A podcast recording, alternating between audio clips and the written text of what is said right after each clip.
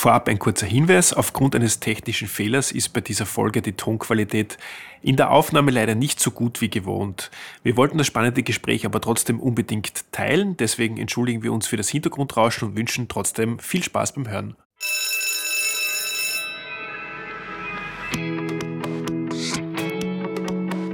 Es ist so ein breites Feld und so kompliziert in dem, wie Dinge funktionieren im Bildungsbereich in Österreich, dass man gar nicht weiß, das wussten wir zu Beginn auch nicht, wo sollen wir überhaupt anfangen. Also dieser Moment auf die Straße zu gehen, hat uns erstmal vereint und danach war erstmal so, okay, und was machen wir jetzt? Was wollen wir dann eigentlich?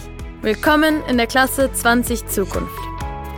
Wir leben in einer Welt, in der alles möglich und nichts sicher ist. Wir können nur mutmaßen, was die Zukunft bringt und welche Berufe unsere Kinder einmal ausüben werden. Internetministerin oder Agrarinfluencer? Unser Bildungssystem muss jetzt die Weichen stellen, damit wir für die Zukunft gerüstet sind. Doch was braucht es dafür? Das und vieles mehr diskutiert Maximilian Schuljock, Geschäftsführer des österreichischen Bundesverlags, im Podcast Klasse 20 Zukunft. Hallo und herzlich willkommen in der Klasse 20 Zukunft. Heute haben wir mit Jasmin Hammer und Angie Weigmann zwei sehr engagierte ähm, Mütter bei uns zu Gast. Beide setzen sich seit mehreren Jahren bei der Initiative Bessere Schule jetzt für Integration, Diversität und Chancengleichheit für alle Kinder ein. Was Jasmin und Angie über das derzeitige Bildungssystem denken und welche Veränderungen ihrer Meinung nach notwendig sind, das verraten sie uns heute im Podcast. Liebe Jasmin, liebe Angie, schön, dass ihr heute bei uns seid. Danke für die Einladung. Ihr habt sich ja bei mir gemeldet, weil ich einmal in einem Podcast gefragt habe, wo eigentlich der Aufstand der Eltern bleibt. Ähm, warum lassen wir uns als Eltern, und da gehöre ich ja auch mit dazu, mit einem zehnjährigen ähm, Sohn, der jetzt gerade in der vierten Klasse Volksschule ist, warum lassen wir es uns eigentlich gefallen, dass so vieles im Schulsystem im Argen liegt? Und ihr habt damals gesagt, stimmt ja gar nicht, wir tun ja schon viel. Angie, du bist in der Welt der IT zu Hause. Wie bist du zur Initiative Bessere Schule jetzt gekommen? Ja, ich bin, das stimmt, mein beruflicher Hut ist, dass ich selbstständig ähm, in der IT ähm, arbeite. Ähm, ja, also ich habe halt zwei Kinder, ähm, die in die Volksschule gehen. 2021, als sich unsere Initiative gegründet hat, war das ähm, noch nur die ältere Tochter. Ähm, die geht jetzt in die dritte Volksschule und dieses Jahr ist das erste Volksschuljahr von meinem jüngeren Sohn. Und ähm, ja, es war einfach so, dass, also ich würde sagen, politisch aktiv war ich immer schon, ehrenamtlich auch schon immer viel aktiv. Ähm, konkret war halt der Anlass, dass es einfach da im kurz vor dem Sommer 2021 einfach da doch sehr große Umwälzungen und zumindest für einige Schulen ähm, Kürzungen gab ähm, in Stunden und viel eben auch im Inklusions-, Integrationsbereich. Und da hat sich dann so ein Haufen gebildet ähm, von Eltern, aber auch Lehrerinnen. Und das sehe ich auch als unsere Stärke, dass bei uns Lehrer und äh, Lehrerinnen und Eltern zusammenwerkeln. Ähm, genau, und dann ging es mal auf die Straße. Wie schaut das bei dir aus, Jasmin? Ihr habt sich ja, glaube ich, über die Initiative kennengelernt. Ähm, was hat dich dazu bewogen, dich dort zu engagieren? Also bei uns war es ganz konkret so, dass ähm, an unserer Schule eben viele Kürzungen stattgefunden hätten aufgrund dieser neuen Kontingentvergabe von Christoph Wiederkehr. Ähm, und ich weiß, ich kann es wirklich gar nicht mehr ganz genau sagen, aber es gab dann auf einmal eine Signalgruppe oder WhatsApp-Gruppe, auf der ich drin, also bei der ich mich angemeldet habe und ähm, wir haben dann verschiedenste Eltern, die sich alle nicht kannten, haben sich dann vernetzt und haben gesagt, okay, jetzt ist der Zeitpunkt, wir müssen auf die Straße gehen. Und ähm, grundsätzlich bin ich jemand, der schon der Meinung ist, dass man für seine Dinge einstehen sollte und eben auch auf die Straße gehen muss, weil ich glaube, sonst wird sich politisch nicht so wahnsinnig viel verändern. Und dann haben wir entschieden, dass wir auf die Straße gehen und haben uns dann nach und nach in verschiedenen Treffen erst näher kennengelernt.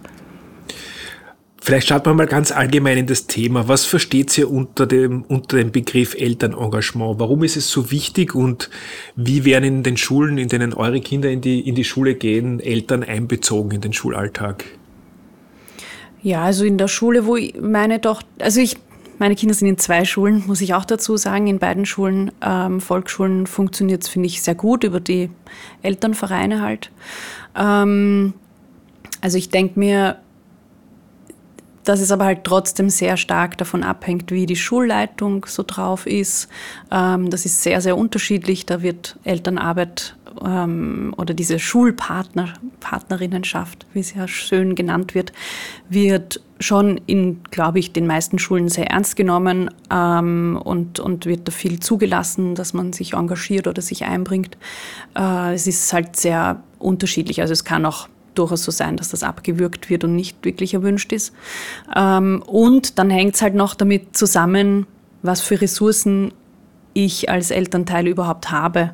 Und das ist, finde ich, ein ganz wichtiger Punkt. Wir äh, müssen sehr oft betonen, dass wir nicht für unsere eigenen Kinder kämpfen, sondern dass wir grundsätzlich für dieses Schulsystem und für die Kinder ähm, kämpfen, weil halt sehr schnell so der Vorwurf kommt, naja, ihr seid ja so privilegiert und, ähm, und ihr habt überhaupt Zeit, euch zu engagieren. Also das ist so ein bisschen die Keule.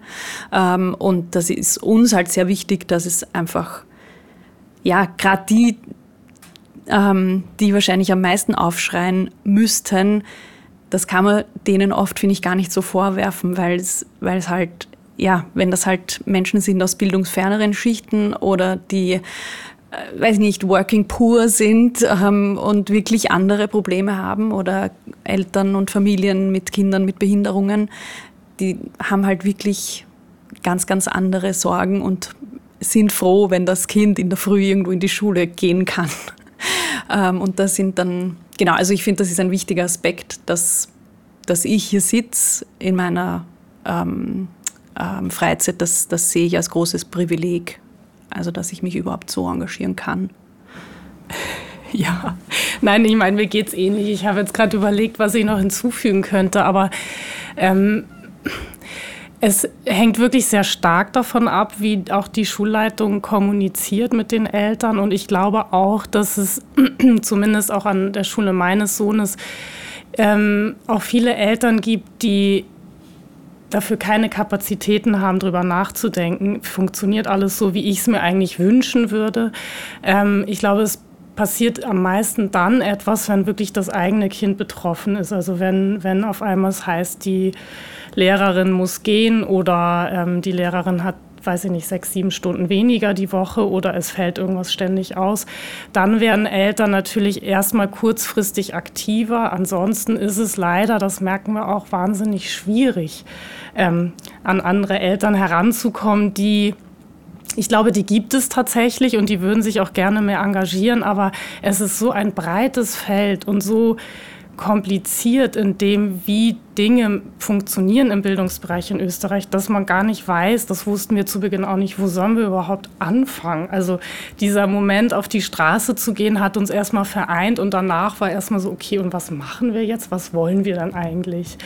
Und ich glaube, dass da viele Eltern schon dann wieder gleich aufhören, sich zu engagieren, weil sie gar nicht wissen, wo sie anfangen sollen. Und man als Eltern, und das ist vielleicht so mein größte, meine größte Sorge, man das Gefühl hat, man hat kein Mitspracherecht. Also man kann sein Kind an der Schule anmelden, wenn man Glück hat, bekommt man den Platz.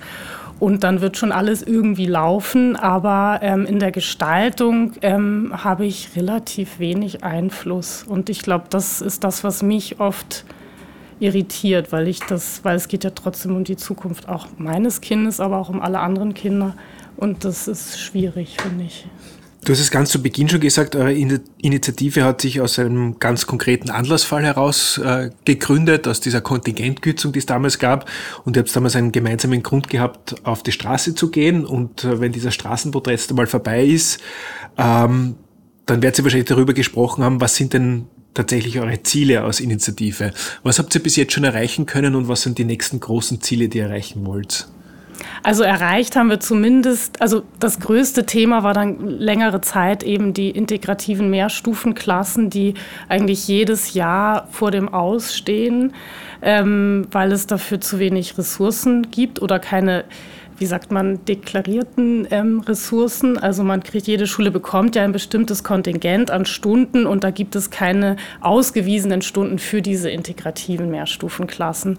Und die bedürfen aber mehr Ressourcen und ähm, da müssen wir jedes Jahr neu für kämpfen. Und das war mehr oder weniger unser erster Punkt, dass wir gesagt haben, das möchten wir nicht mehr. Wir möchten eigentlich, dass das gesichert ist, dass alle Schulen, die dieses ja, eigentlich pädagogisch sehr, sehr wertvolle ähm, ähm, Projekt anbieten, ähm, dass die weiterhin bestehen können. Ähm, da oder dass es sogar ausgebaut wird. Oder dass es ausgebaut wird, genau. überhaupt ein ja. längerfristiges Ziel. Und wir haben dann mehrere Gespräche geführt mit der Bildungsdirektion auch und hatten Termine dort mit den verschiedensten Verantwortlichen in dem Bereich und haben es zumindest für Lippenbekenntnisse hat es gereicht bisher, dass uns gesagt wurde, die Stunden sind sicher. Es stimmte nicht immer, es wurde dann wieder gekürzt und dann mussten wir wieder auf die Straße gehen. Aber es ist zumindest in der öffentlichen Debatte etwas mehr vorgekommen. Und ich glaube, es gibt vielleicht etwas mehr, ähm, wie soll man sagen, Aufmerksamkeit auf dem Gebiet jetzt. Ja, das war unser würd, erster Punkt. Ja, und, und unsere Rolle würde ich auch so beschreiben. Also wir haben schon, glaube ich, eine Vision, wie Schule auch anders ausschauen könnte, aber es ist manchmal ein bisschen schade, dass wir uns eher so als Feuerwehr sehen, weil halt in der Zwischenzeit auch dann Eltern ähm, ja, auf uns zukommen und irgendwie Probleme schildern oder LehrerInnen oder Schulleiterinnen auf uns zukommen und sagen, hey, da brennt der Hut oder dort brennt der Hut und könnt ihr nicht was dazu machen oder können wir uns dazu vernetzen oder so in der Richtung. Und also das ist, steht in der Initiativenarbeit sicher sehr im Vordergrund, ähm, Öffentlichkeit zu schaffen für, für Themen, wo es brennt, wo vielleicht halt nicht so hingeschaut wird. Ähm, genau, so in der Richtung. Also wir würden uns, glaube ich, gerne mehr damit beschäftigen, ähm, mit positiven Dingen und was man, wie man gestalten könnte. Ähm, aber genau. Wie darf ich mir das vorstellen? Wie seid ihr organisiert? Seid ihr organisiert wie ein Verein und ihr trefft euch alle zwei Wochen und dann können Leute auf euch zugehen und ähm, äh, Themen einkippen, über die ihr diskutiert und wo ihr euch dann überlegt, wie ihr am besten damit umgeht? Oder wie, wie, wie schaut diese Arbeit in dieser Initiative aus? Ja, also wir sind ein, ein Kernteam, ähm, das aber sehr offen ist, wo jeder, jede gerne dazustoßen kann. Ähm, und das Allermeiste funktioniert über Signal. also über so eine Chatgruppe, wo wir ganz viel ähm, schreiben und ähm, und ja, und wir treffen uns regelmäßig. Das ähm, hängt halt ein bisschen auch von der Dringlichkeit von den Themen ab, wie oft wir uns genau treffen, aber schon einmal im Monat eigentlich auf jeden Fall. Und haben auch letzten Herbst begonnen, so offene Treffen anzubieten. Ähm, das ist jetzt gerade wieder ein bisschen am Abflauen, weil es halt einfach, also wo sozusagen jeder kommen kann und das, das war auch ganz gut, aber es ist für uns halt wirklich eine massive Frage, wie wir mit unseren Ressourcen tun. Also ähm, genau, sonst haben wir eine Website, wo wir versuchen, ähm, die aktuellen Themen halt auch so an die äh, interessierte Öffentlichkeit zu spielen ähm, und so eine Newsletter, also wenn das auch jemanden interessiert. Ähm, und viel ist in der Zwischenzeit eigentlich Medienarbeit, also dass wir halt versuchen, die Kontakte, die wir jetzt schon knüpfen konnten, was sehr, sehr gut ist, ähm, dass wir da halt dann versuchen zu überlegen, okay, wen könnte diese Geschichte interessieren? Ja, dann rufen wir dort mal an und so in der Richtung. Genau, also viel ist wirklich Medienarbeit, weil wir halt das Gefühl haben, das ist, äh, ja, das Mittel, wie wir halt am meisten Aufmerksamkeit ähm, und auch Hellhörigkeit von der von Seiten der Behörde, sage ich jetzt mal, ähm, auch, also wo wir auf ein Thema lenken können. Sprich, ähm, wenn dann mal was in der Kronenzeitung steht, dann, dann ähm, ist da auch dann Feuer am Dach und man muss reagieren sozusagen. Es wird ja im, im, Zusammenhang mit der Schule ganz oft über dieses Dreieck diskutiert, also Lehrkraft, Schülerin und Eltern. Äh, und wie wichtig das ist, dass es gut äh, zusammenspielt und gut funktioniert. Jetzt wissen wir natürlich auch, ohne das bewerten zu wollen, dass das nicht immer ganz so einfach ist. Aber aus eurer Sicht, welche Rolle haben denn Eltern beim Bildungsauftrag? Naja, grundsätzlich haben Eltern natürlich einen großen Anteil dran, aber wie wir auch wissen, kann nicht jeder Elternteil diesen, diesen Anteil vielleicht wahrnehmen, so wie es gehört oder wie es, wie es wünschenswert wäre. Deswegen glauben wir, dass es ein, das größte Problem zurzeit ist, dass es eben zu wenig Ressourcen gibt für, für das Bildungssystem, weil dieses In Inklusion oder inklusive Bildungssystem, was wir uns, glaube ich, alle wünschen, natürlich nur dann möglich ist, wenn es genügend Ressourcen dafür gibt, dass wirklich alle Kinder ähm, erstmal in ihren, in ihren ähm, Stärken gefördert werden und dass man davon ausgeht, was sind eigentlich die Stärken jedes Kindes und dann ähm, aber auch die Möglichkeit hat, die Kinder da, wo sie gerade stehen, abzuholen und, und auch weiterzubringen. Und dafür bräuchte es natürlich viel mehr Lehrkräfte, viel mehr Lehrpersonal, andere Psychologinnen, Betreuungskräfte, die wir, wie wir wissen, im Moment alle nicht haben. Und ähm, deswegen, also ich finde es oft schwierig, weil jetzt gerade bei uns an der Schule das zum Beispiel kurz Thema war, dass dann gesagt wurde, na, der Frühdienst könnte in Zukunft schwierig werden, weil das ist eine freiwillige Sache, die die Lehrerinnen anbieten, weil sie sagen, okay, ich mache den Frühdienst, aber er wird jetzt irgendwie auch nicht wahnsinnig gut bezahlt oder wird eigentlich im Moment gerade gar nicht ausbezahlt, weil das scheinbar nicht funktioniert im Moment. Und viele Lehrerinnen jetzt bei uns sagen, das machen wir nicht mehr, weil irgendwie und da dann die Idee kam, das können ja auch Eltern übernehmen. Und also da, da fängt es bei mir dann so an, wo ich denke, ich übernehme gern meinen Teil, den ich auch wichtig finde, mein Kind natürlich zu fördern. Und ich kenne mein Kind gut. Aber gewisse Dinge, ähm, wenn ich voll berufstätig bin, kann ich auch nicht abdecken. Und da erwarte ich mir eine Organisation dahinter, die, die das schon abdecken kann und das aber auch wertschätzend mit den äh, Lehrpersonen und den Personen, die überhaupt an der Schule arbeiten, umgegangen wird. Und ich glaube, das ist gerade ein großes Thema, dass diese Wertschätzung untereinander fehlt. Und das wäre schön, wenn man das wieder herstellen könnte. Das finde ich ein sehr, sehr spannendes Beispiel. Ähm, der Versuch, so Betreuungspflichten vielleicht auch auf, auf Eltern ähm, abzuwälzen. Auf der anderen Seite, wenn man mit Lehrkräften spricht, vor allem auch mit Lehrkräften, die schon länger im Schuldienst sind, hört man immer wieder, die Familien lagern so viel an uns aus. So vieles, was früher in der Familie an Verhaltenskonventionen und Manieren beigebracht worden ist, wird jetzt erwartet, dass es die Lehrerin der Lehrer in der Schule macht äh, oder die Schule als Institution macht. Was glaubt ihr, welchen Teil dieser Erziehungsarbeit, jetzt nicht richtig Bildungsarbeit, aber Erziehungsarbeit sollte das Elternhaus vermitteln und wofür ist aus eurer Sicht die Schule zuständig? Also ganz trennscharf kann man das wahrscheinlich nicht machen. Ähm, aber wo, welchen Teil kann man aufs Elternhaus auslagern, wohl wissend, dass nicht jedes Elternhaus gleich viel Zeit dafür hat und welche Dinge können tatsächlich in die Schule?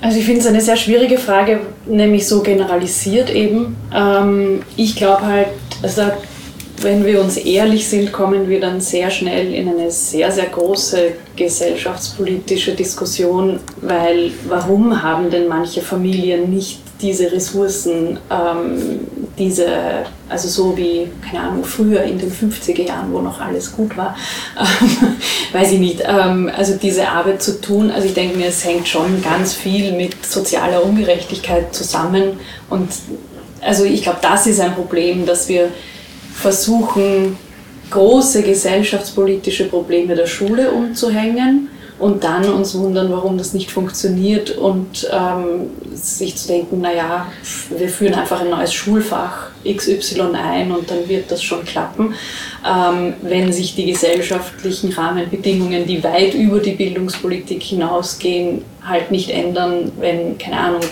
eine Armuts- und Reichtumsschere sehr weit. Also ich glaube, da kommen wir jetzt sehr, sehr weit, weil, weil es, glaube ich, halt ganz andere ähm, Gründe gibt, warum diese Arbeit zum Teil in Familien nicht mehr gemacht werden kann.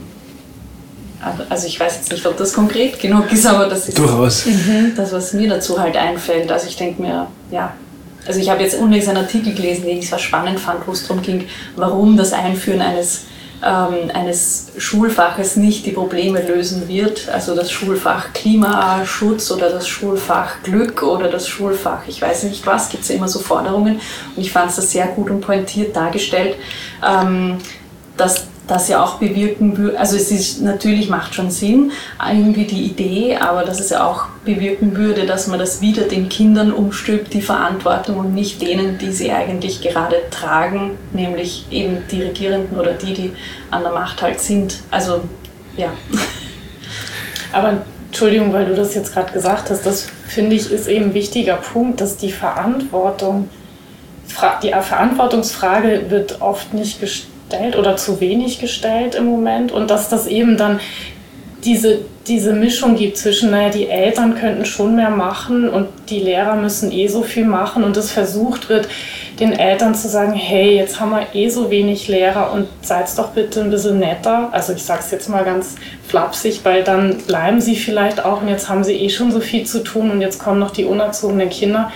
Ähm, so einfach ist es halt nicht. Und ähm, diese Verantwortung, die wird halt gerade überhaupt nicht übernommen von den politischen Parteien, weil, weil eben dort ist was schiefgegangen. Dort hat man nicht rechtzeitig überlegt, wann brauchen wir wie viele Lehrer, wie viele Kinder gibt es in Wien, wie viele kommen nach.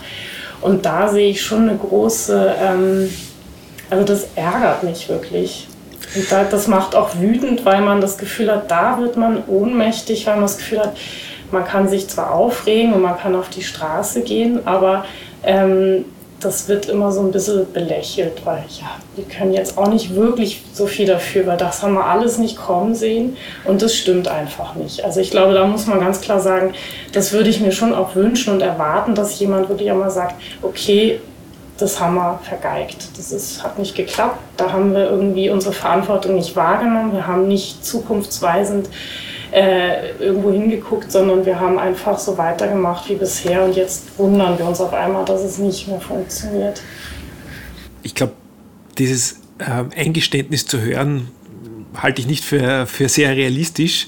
Auf der anderen Seite ist es tatsächlich die größte Herausforderung, die auf unser Schulsystem zukommt, nämlich der Lehrkräftemangel. Wir wissen, dass bis 2030 25 Prozent der Volksschullehrerinnen in Pension gehen. Äh, in den, in den Pflichtschulen in der Sekundarstufe 1 sind sogar noch mehr, da sind es über 30 Prozent. Und selbst wenn wir die alle nachbesetzen könnten, fehlen immer noch 11.000 Lehrkräfte in Österreich. Das sind 10 Prozent der 120.000 Lehrer, die wir jetzt haben. Ähm, und jetzt ist es gar nicht wahrscheinlich gar nicht so ausschlaggebend ähm, drauf zu schauen, wer hat da was in der Vergangenheit verbockt, sondern es gilt mehr drauf zu schauen, wie kann man das Problem in Zukunft lösen. Und da fehlen mir tatsächlich noch Lösungsansätze, weil wir wissen, dass in derselben Zeit die Schülerzahlen um 5% steigen. Das heißt, wir werden 2030 die Herausforderung haben, dass wir deutlich mehr Schüler mit deutlich weniger Lehrkräften beschulen. Und ich verwende jetzt absichtlich das Wort beschulen, weil irgendwann ist es nur noch ein Beschulen. Ähm, machen müssen. Ähm, und von der Politik kommen dann immer wieder so Vorschläge wie Quereinsteigermodelle. Ich frage mich immer nur, wo sollen die Massen an Quereinsteiger herkommen? Wir haben einen Fachkräftemangel. Das heißt, heutzutage kann man sich am Arbeitsmarkt ziemlich gut aussuchen, welchen Job man haben möchte. Und so attraktiv ist der Lehrerinnenberuf zurzeit nicht. Also ich glaube nicht daran, dass diese fehlenden Lehrkräfte ähm, durch irgendwelche Quereinsteiger äh, werden zu holen sein. Woran liegt es aus aus eurer Sicht, ähm, dass der Lehrerjob zurzeit einer ist, wo man sich echt schwer tut, äh, junge Menschen davon zu überzeugen, das zu machen. Ich kann sagen, ich habe äh, im Jahr 2000 maturiert und ich habe damals von der Bildungsministerin Gera einen Brief bekommen, wo drinnen gestanden ist, wären Sie alles nur ja nicht Lehrer, weil es wird keinen Job für Sie geben. Also das ist 20 Jahre her oder, oder ein bisschen länger, 23 Jahre her. Ähm, diese Schwankungen gibt es die derzeitige Schwankung war ein Stück weit vorherzusehen, weil Babyboomer, äh, Pensionierungswelle, das hat man gesehen, ist natürlich noch einmal verschärft worden durch die Corona-Situation, also Arbeitsbedingungen für die Lehrkräfte noch mal schwieriger geworden und natürlich auch durch ganz, ganz viele Teilzeitbeschäftigungen, weil es Lehrern einfach zu viel wird, die dann nicht mehr eine volle Lehrverpflichtung haben oder auch äh, neue Lehrerinnenausbildung, die dann halt auch berufsbegleitend einen Master machen müssen, führt natürlich auch dazu, dass viele Teilzeitbeschäftigungen machen. Aber Warum ist dieser durchaus neben der Kindergartenpädagogin einer der wichtigsten Jobs überhaupt, die wir haben, äh, ein Job, der so wenig attraktiv scheint für junge Menschen? Was glaubt ihr? Naja, also ich finde es gerade sehr lustig, weil ich ähm, selber Matura-Jahrgang bin und das auch noch so im Hinterkopf habe von der Ministerin Gera damals, ähm, dass das also wirklich die schlimmste Berufswahl wäre. Ähm, und ja, also dass Österreich jetzt Mm, nicht das, Be also dass in Österreich das LehrerInnen-Sein nicht das beste Image hat, das ist, glaube ich, eh auch schon sehr lange so, dass das andere Länder anscheinend irgendwie viel besser schaffen, ähm, dieses Image überhaupt mal ähm, viel höher anzusetzen oder diesen gesellschaftlichen Wert viel besser darzustellen. Also ähm, ich weiß schon, nur mit Kommunikation wird man da nicht ähm, alles lösen, aber trotzdem glaube ich, dass ja, so Aussagen wie von einem früheren Wiener ähm, Bürgermeister ähm, in Richtung Lehrer, Lehrerinnen, also das hilft halt einfach alles nicht. Ähm, ganz konkret glaube ich, dass mh, mm, wir halt schon eine Generation haben, die jetzt ins Berufsleben einsteigt, die sich recht bewusst ist, was sie wollen und was sie nicht wollen und ähm, ähm, die sehr stark, weil wir ihnen das auch sehr lange und sehr viel erzählt haben, auch zu Recht, dass sie auf ihre Work-Life-Balance schauen sollen und so weiter, ähm, dass die dann ähm, noch dazu in einer Situation, wo sie sich halt den Job durchaus aussuchen können, ähm, nicht einen nehmen, wo man sich in der jetzigen Situation eigentlich schon weiß, dass man sich aufopfern muss. Also dass das keine attraktive Jobwahl ist, das, das kann ich sehr gut nachvollziehen. Ähm, und ich glaube, dass um das aufzulösen, also da braucht es, glaube ich, ganz viele verschiedene kurzfristige und, und längerfristige Maßnahmen. Aber ich glaube, das, was also zuvorderst schon wirklich sein muss, ist, dass ich ähm, die Arbeits- und Rahmenbedingungen einfach radikal verbessere. Ähm, allein auch schon deswegen, um die zu halten, die drinnen sind, weil das ist ja das nächste, was jetzt noch gar nicht angesprochen wurde, ist, dass wir ähm, ich habe keine Zahlen, aber dass es trotzdem einfach sehr viele gibt, die sich tagtäglich überlegen, überlegen wie lange mache ich das überhaupt noch. Und wir halt, ähm, ja, so und so viele Kündigungen eben, ich habe jetzt keine aktuellen Zahlen, aber doch wirklich Leute haben, die aussteigen. Ähm, und da ist für mich eine wertschätzendere Art und Weise, wie ähm, kommuniziert wird, schon auch ein wesentlicher Punkt. Also weil es wird ganz viel von oben herab und so in Gutsherrenart und ähm, ähm, ja, kommuniziert und so getan, als wären Lehrer, Lehrerinnen Regale, die man vom einen Raum in den anderen stellen kann. Ähm, also es wird nicht ähm, wertgeschätzt, dass das Lehren oder Lehrerin sein ganz viel mit Beziehung einfach zu tun hat. Ähm, also genau, ich denke mir ganz abgesehen davon, dass, dass eben es einen gescheiten Arbeitsplatz bräuchte, räumlich und einen Computerarbeitsplatz. Also ich glaube, ich, ich denke mir immer, es gibt so low-hanging fruits, die man, glaube ich, schon auch wirklich jetzt heute angehen könnte, die einiges verbessern würden, damit einfach dieser Frust in der Schule nicht mehr so groß ist. Also das kriege ich als Elternvereinsvorsitzender bei uns in der Volksschule halt sehr stark mit, dass, dass Dinge, die sonst vielleicht so als Kleinigkeiten scheinen würden, wie dass ich jetzt nirgends mehr in der Schule einen USB-Stick anstecken kann, das klingt nach außen vielleicht lächerlich oder dass ich in dem Visionsprogramm 30 Klicks, also das ist jetzt wirklich ein Zitat von einer Lehrerin, 30 Klicks brauche, um ein Kind krank zu melden.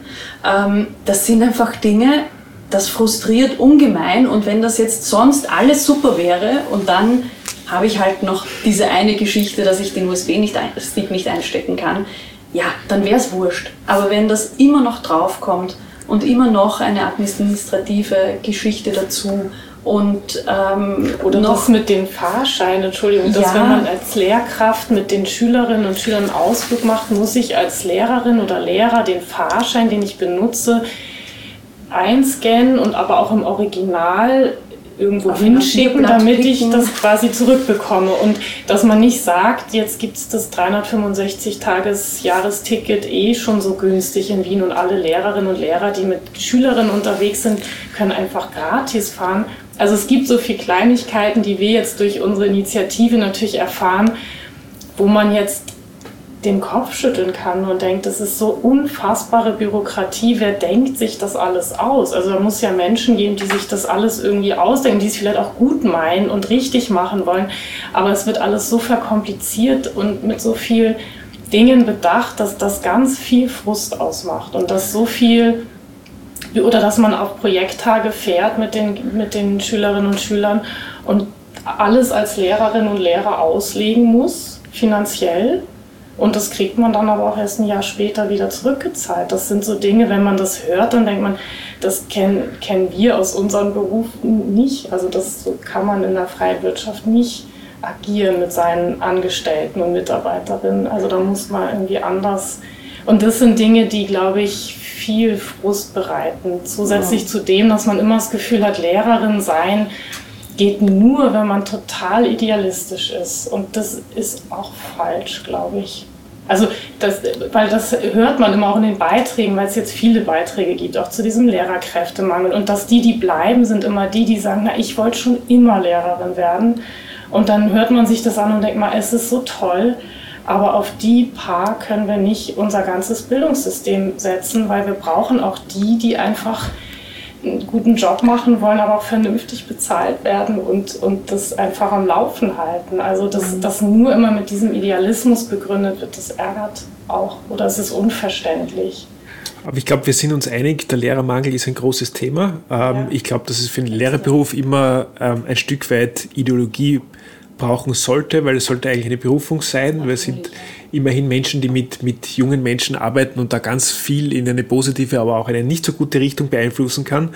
Ich glaube auch, dass uns allen klar ist, dass Bürokratie und Verwaltungsaufwand äh, deutlich geringer werden muss, um den Beruf attraktiver zu machen und dass es ganz, ganz viele, du hast gesagt, Low-Hanging Fruits gibt, die man eigentlich recht schnell beseitigen könnte, wo man es mal leichter machen muss.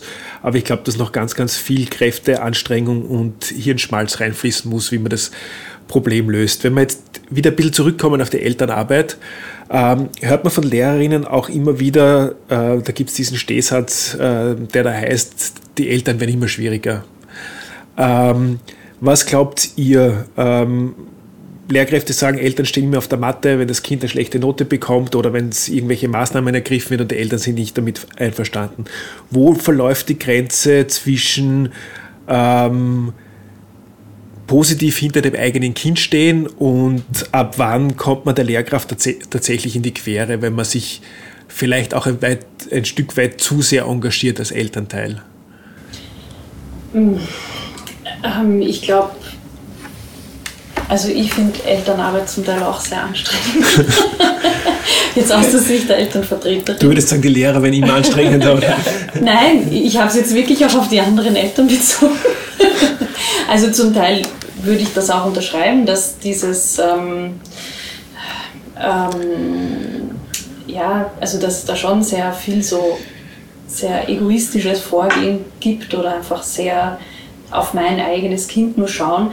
Ich glaube aber halt auch, dass eben zum Beispiel so etwas wie, also gerade in der Volksschule, ähm, die Angst, dass man nicht ins Gymnasium kommen könnte oder das Kind nicht ins Gymnasium kommen könnte, ähm, das löst halt auch was aus. Und wenn, wenn ähm, ich einfach sehe, dass, mh, mm, dass, dass es halt wirklich schwierig sein kann, gerade in Wien, wenn die Mittelschulen halt so sind, wie sie sind oder einfach so ausgestattet sind, wie sie sind oder so befüllt sind, wie sie sind, ähm, dass ich dann als Elternteil irgendwie Angst bekomme, was mit der Zukunft meines Kindes äh, sozusagen passiert, ähm, dann glaube ich, dass, dass manches halt vielleicht damit begründbar ist und dann bin ich wieder beim System, wo ich mir denke, wir sollten uns das halt auf einer systematischen oder systemischen Ebene anschauen, was wir anders machen könnten, damit Eltern zum Beispiel diesen Stress gar nicht so bekommen. Ähm, also ich glaube schon, dass uns sehr helfen würde, so wie sehr viele andere Länder das haben, ähm, eine, ein Modell, wo es im Moment, wo eine gemeinsame Schule bis 15 oder so zum Beispiel, wird, wird viel von diesem Stress zum Beispiel nehmen. Ähm, und ähm, ich glaube, dass manches vielleicht auch damit zusammenhängt, ähm, es ist vielleicht ein ähnliches Thema wie das vorige. Ähm, also ich finde ähm, zum Beispiel so wie die Schulautonomie, die ich auch sehr wichtig finde und die aber in mancher Hinsicht dann, die wird halt, die ist halt nur so pseudomäßig durchgeführt. Also es ist, es, man hat dann das Gefühl, es werden nur die Probleme auf die Schule abgewälzt und die wirklichen Entscheidungen, wie man den Schulstandort weiterentwickelt oder, oder ähm, dass das da dann sehr schnell von oben kommt, na, also so weit geht die Schulautonomie nicht.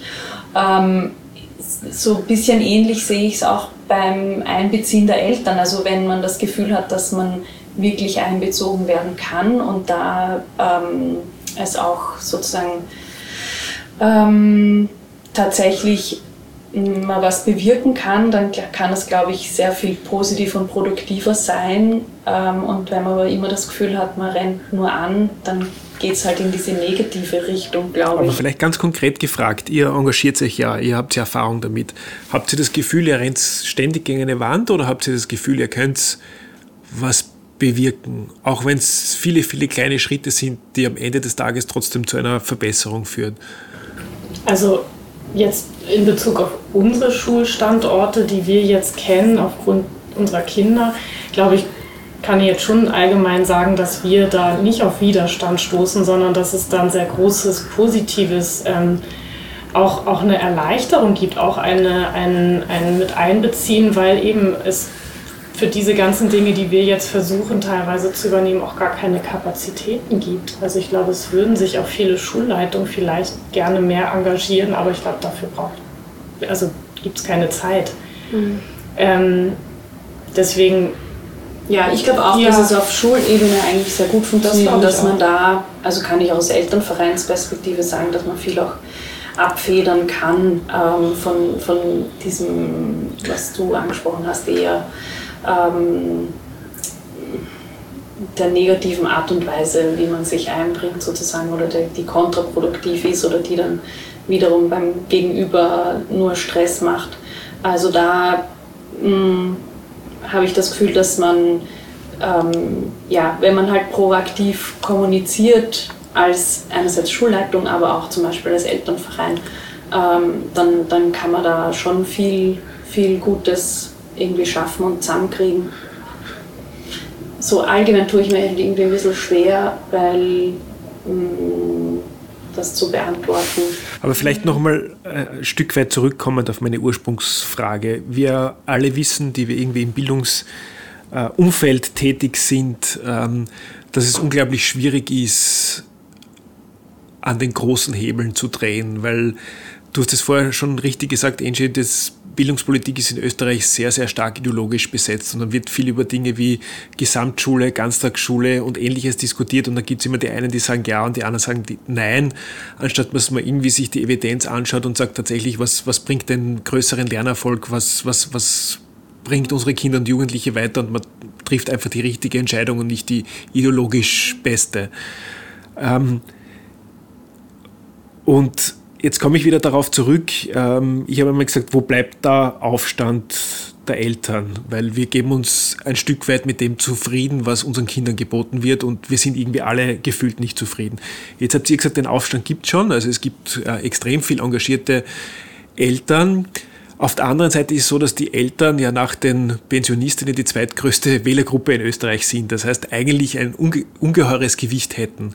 Aber man hat jetzt nicht das Gefühl, dass Eltern als solche eine politische Zielgruppe sind, weil man nicht das Gefühl hat, die Eltern gemeinsam, alle gemeinsam mit der, mit der ganzen Kraft ähm, und dem ganzen Gewicht, das sie bringen könnten, ziehen an einem Strang und sagen, in der Bildung muss sich was bewegen, weil wir haben in Österreich nichts anderes als gut ausgebildete junge Menschen, weil wir haben keine Rohstoffe, wir haben keine anderen Dinge. Also ja, wir haben Tourismus, aber, aber auch für den Tourismus braucht es ausgebildete äh, Menschen. Ähm, warum ist es so schwierig, trotz dieser großen politischen Zielgruppe genug Gewicht in die Waagschale zu, zu schmeißen, damit ähm, endlich wirklich was sich bewegt? Ich glaube, es liegt wirklich erstmal an, an den Zeitkapazitäten der einzelnen Eltern, dass man zum Beispiel in der Volksschule vier Jahre im Normalfall sich begegnet und wenn man engagiert ist, vielleicht sich vier Jahre engagiert und wenn dann die Volksschule vorbei ist, dann sich aus den Augen verliert und auch denkt, naja, jetzt, jetzt haben wir das hinter uns gebracht und also ich glaube, diese Zeitspanne ist ein, ein, großes Problem, wo wir auch immer merken jetzt mit der Initiative, dass wir, das ist ja unsere größte Herausforderung, dass wir sagen, wir brauchen mehr interessierte und engagierte Eltern, die, die mittun und die einfach sich mit einbringen. Und ich glaube, da gibt es auch, oder das haben wir zumindest bemerkt bei einigen Treffen, dass es erstmal auch ganz viel so oder kurz Berührungsängste oder dieses Ich kenne mich nicht aus, ich kann das gar nicht beurteilen, das Bildungssystem ist so kompliziert, was heißt denn diese Abkürzung, was heißt jene? Und ich glaube, dass man das theoretisch irgendwie schaffen muss, das alles über Bord zu werfen und zu sagen, ich möchte mich einfach einsetzen. Aber die Eltern alle insgesamt zu erreichen, hängt, glaube ich, erstmal davon ab, dass das Bildungssystem so zerklüftet ist und dass man eben nicht alle auf einmal erreichen kann. Ich meine, wir haben diesen wunderbaren Eltern, Landeselternverband ähm, auch, die, die vielleicht uns ein bisschen mehr helfen könnten in diesem, wie man Eltern anspricht. Da, das ist jetzt meine persönliche Meinung, da ist, ist noch viel Luft nach oben sozusagen, um Eltern auch wirklich anzusprechen und auch auf Problematiken hinzuweisen und vielleicht einzuladen, mitzugestalten.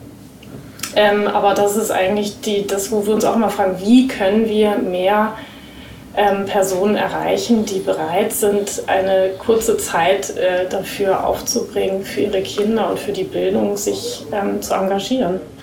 Vielleicht eine Möglichkeit, in einen Podcast zu kommen, hilft ganz schnell unseren Zuhörerinnen weiter, wenn sie äh, Eltern sind und sich gern engagieren äh, möchten. Wo findet man mehr über euch?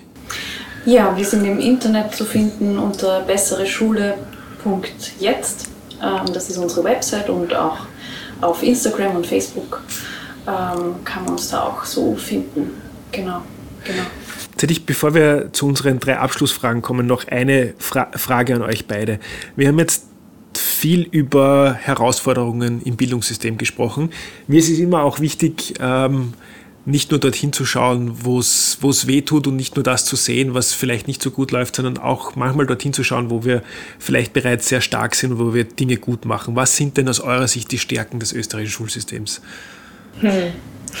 Fällt mir ein bisschen schwierig gerade, das so, ähm, also so beherzt zu beantworten. Ich meine, was ich jetzt für meinen Teil sagen kann, ist, dass ich die den, diesen Schulversuch und das Projekt der integrativen Mehrstufenklassen ähm, ein, ein, eigentlich das wertvollste Projekt finde, das ja jetzt auch angeblich kein Projekt mehr ist, aber ähm, und das funktioniert, wenn es eben ge mit genügend Ressourcen ausgestattet ist, wahnsinnig gut und ist für mich die inklusivste Form, wie man Kinder miteinander lernen lassen und, und, und fördern kann. Und ähm, wenn das ja, weiter ausgebaut würde, ähm, das ist schon etwas, wo man, wo man sich viel abschauen kann, weil es, es hat ja mal sehr, sehr gut funktioniert. Es gab ja mal viel, viel mehr Stunden für diese Form und ähm, es, glaube ich, in vielen Bereichen auch hat man gezeigt, dass es gut ankommt, dass es viel bringt, dass die Kinder, die da rauskommen aus diesem System, ähm, gewappnet sind. Also deswegen, das ist was, was ich gern positiv sehe auch, dass es das gibt in der österreichischen Bildungslandschaft. Ja, ich hätte auch gesehen, dass es ähm, viele, mh, mm, also ich glaube, das war eh so in den 90er Jahren oder so, dass da irgendwie mehr möglich war und man mehr Projekte irgendwie zugelassen hat und da, also sowohl in der Inklusion als auch ähm, in anderen Bereichen, dass es da schon super spannende ähm, Geschichten gibt ähm, eben integrative Mehrstufenklasse oder ähm, mein Kind zum Beispiel, mein Sohn geht in die Lerngemeinschaft 15. Ähm, das ist eine Schule, die ähm, achtjährig ist also, und die ähm, sozusagen diese, diese Idee der gemeinsamen Schule über die vier Jahre hinaus ähm, auch lebt. Da gibt es äh, meiner Meinung nach zwei Schulen in Wien, die das so machen. genau, also ich glaube, viel so projektartig, wo die Hoffnung war, dass das irgendwann in die Breite kommt und da ähm, ist jetzt eher so, dass, dass diese Projekte ein bisschen ums Überleben kämpfen, aber das heißt, wenn ich es richtig verstanden habe, mehr Schulversuche und wenn man herausfindet, dass die Schulversuche gut funktionieren, dann sollte man sie einfach aus dem Schulversuch oder aus dem Projekt dann an Regelbetrieb machen. Ja, genau, genau. Dann darf ich euch noch unsere drei traditionell letzten Abschlussfragen äh, stellen. Gibt es äh, ein Schulbuch, das euch aus eurer Schulzeit besonders in Erinnerung geblieben ist? Ich habe mich vorbereitet. danke. Sehr gut. Dann darfst du beginnen. Ja, genau. Danke, Angie. Nein, ich, mir ist eingefallen, eben wie ich den Podcast schon mal gehört habe, ähm, das österreichische ähm, Schulwörterbuch, heißt das so. Ähm, also, dass es ja in verschiedensten Ausgaben gab, aber ich ähm, kann mich noch in der Volksschule erinnern, das war so ähm, ein bisschen dünner und dunkelblau. Und da haben wir dann oft so gespielt, ähm, möglichst schnell ein bestimmtes Wort finden. Und das weiß ich noch, dass mir das riesig Spaß gemacht hat. Ich muss ehrlich gestehen, ich bin nicht vorbereitet auf die Frage und ich bin ja in Hamburg zur Schule gegangen. Ähm, ich kann mich noch an meine Grundschullehrerin erinnern, an die Frau Lau, die ich, also das war für mich eine wahnsinnig wichtige Person, aber an ein explizites Buch kann ich mich leider nicht erinnern. Ähm, wir versuchen heuer das Jahr zu nützen, um Bildungsheldinnen vor den Vorhang zu holen. Und mit einer Bildungsheldin meinen wir jetzt nicht einen Superhelden oder eine Superheldin, sondern Menschen, die es möglich machen, dass gute Bildung stattfindet. Wer sind denn für euch Bildungsheldinnen? Ja, also mir fallen da als erstes ähm, einfach die Lehrerinnen und Lehrer von meinen zwei Kindern ein, ähm, die ich extrem engagiert finde und sehr, ähm, die das auch sehr gut schaffen, einfach eben zum Beispiel auch diese Elternarbeit oder dieses Dreieck ähm, Schülerinnen, ähm, Eltern und Lehrerinnen, das ja, gut zu handeln und, und sehr engagiert einfach sind.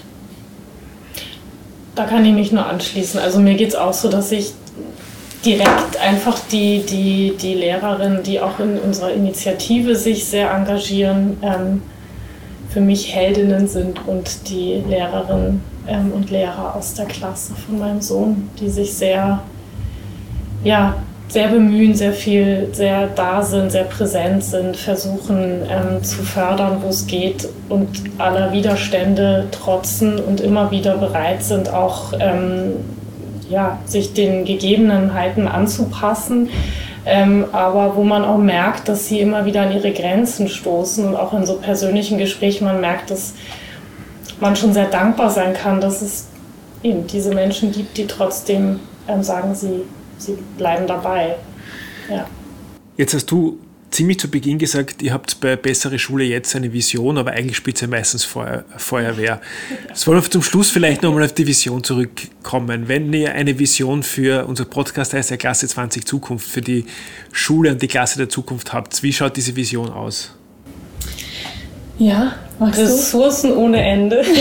genau. genau. Also ein inklusives Bildungssystem, wo wirklich alle miteinander gemeinsam lernen können und gefördert werden und die Stärken gesehen werden und ähm, auch eben die Kinder auf die gesellschaftlichen Probleme und so wie wir Gesellschaft jetzt, also wie sie sich auch entwickelt, wirklich aktuell darauf eingehen können, weil auch jetzt das Bildungssystem immer so ein bisschen hinterherhinkt, hat man das Gefühl. Also es wird dann zwar Digitalität eingeführt, aber eigentlich schon, wenn man es führt, ist schon fast zu spät. Ähm, also das würde ich mir sehr wünschen, dass man ähm, sich auch traut, ähm, innovativer zu denken und auch mehr, mehr Zeit und Ressourcen in diese Überlegungen ähm, hineinzugeben, also auch an die politischen Verantwortlichen, weil es sich eben lohnt. Also weil es ist wirklich mit das Wichtigste, das würden, würde ich mir wünschen oder würden wir uns wünschen. Ja, ich würde auch sagen, also ähm, die, also wir kommen sehr stark aus diesem ähm, Thema Inklusion von Kindern mit Behinderungen. Ähm, und ähm, ich glaube halt, das als Spartenthema abzutun, ist falsch, weil ich glaube, dass es eigentlich die Antwort auf ganz viele Herausforderungen wäre, wenn wir die, die, die mehr Förderung oder die ein bisschen schwächer sind sozusagen, wenn wir für die ähm, ein super gutes Lernumfeld ähm, herstellen. Das heißt halt auch kleinere Gruppen oder in der Volksschule einfach oder generell viel mehr Teamteaching und Doppelbesetzungen. Ähm, dann hilft das ja nicht nur den Kindern, ähm, die, die schwächer sind, sondern es hilft auch zum Beispiel den hochbegabten Kindern, die auch, die, die dann irgendwie ähm, Daumen drehen und denen fad ist und die dann anders wiederum Probleme machen. Also ich glaube, es würde einfach allen ähm, ganz viel bringen, wenn wir diese Inklusion ernst nehmen und mit entsprechenden Ressourcen ausstatten. Äh, liebe Jasmin, liebe Angie, zunächst einmal ein herzliches Dankeschön von mir als Vater, der sich wahrscheinlich noch nicht genug engagiert, ähm, an euch, dass ihr euch stellvertretend für uns alle im Sinne eines besseren Bildungssystems engagiert und herzliches Danke auch fürs Dabeisein bei unserem Podcast. Dankeschön. Danke. Schön, dass du heute in die Klasse 20 Zukunft hineingehört hast. Wenn dir der Podcast gefällt und du keine Folge mehr verpassen willst, abonniere uns doch und hinterlasse uns eine 5-Sterne-Bewertung. Wen würdest du gern mal hier im Podcast hören? Oder über welches Thema sollten wir unbedingt einmal sprechen? Für Vorschläge und Feedback zum Podcast schreib uns gerne auf Social Media oder an podcast.oebv.at. Danke fürs Zuhören und bis bald in der Klasse 20 Zukunft.